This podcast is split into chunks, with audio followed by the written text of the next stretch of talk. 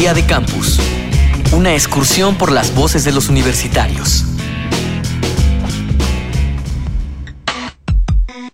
Newton doblaba las hojas de los libros para que apuntaran palabras importantes o enunciados significativos. Einstein ponía más atención en los hechos que en las palabras, es decir, no escuchaba las teorías, sino que aprendía la aplicación de estas. Steve Jobs practicaba la meditación antes de estudiar. ¿Tú te consideras buen estudiante? ¿Qué técnicas usas para estudiar? Como técnica de estudio hago un resumen sobre lo que tengo en mi libreta o vuelvo a pasar mis apuntes a manera de estarlos eh, entendiendo mejor porque si yo escribo otra vez lo que ya vi como que lo memorizo mejor o no sé. Mi nombre es Miranda Estefanía Cárdenas Quirós, tengo 20 años, actualmente estudio en la Facultad de Ciencias Políticas Sociales, la carrera de Relaciones Internacionales de la Universidad de Colima.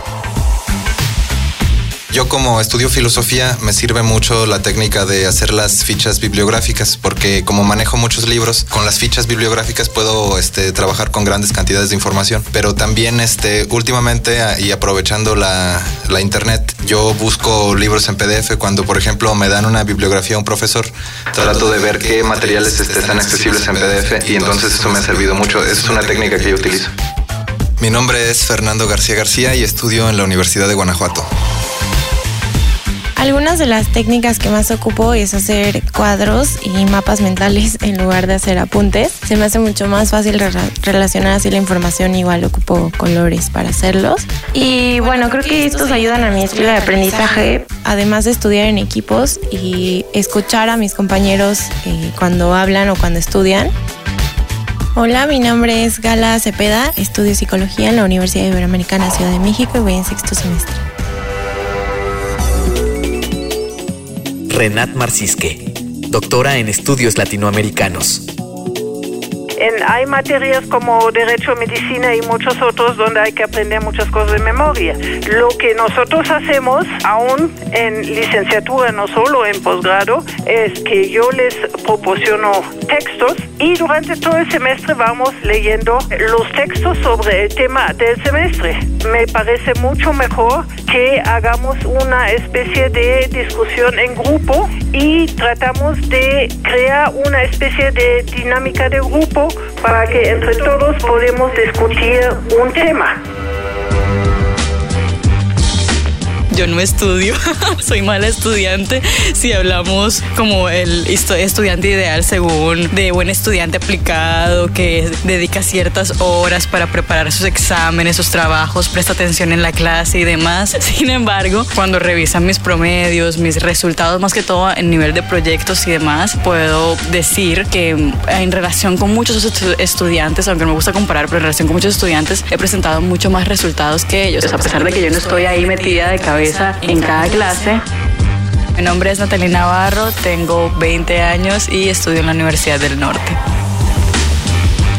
Sentarme a leer es lo único realmente que uno puede hacer. Mi nombre es Oscar Zurita, tengo 21 años y soy estudiante de la Universidad del Norte de Barranquilla. La verdad, yo quisiera considerarme una persona que ama lo que hace y quisiera aprender más de ello. Eh, otras técnicas que uso, mm, más que nada internet, eh, los libros, leo algunos libros sobre, pues principalmente novelas y libros eh, educativos. Mi nombre es Leonardo Jiménez, tengo 19 años y estudio en licenciatura en comunicación en la Facultad de Letras y Comunicación en la Universidad de Colima, México. Renat Marcisque, doctora en estudios latinoamericanos como conclusión, yo creo que se podría decir en humanidades y ciencias sociales, lo más importante es la participación del alumno en la clase y la participación quiere decir que lee los textos y que participa en clase. Eso, eh, por lo menos en, en humanidades y ciencias sociales, me parece mucho más importante que aprender de memoria cualquier cosa.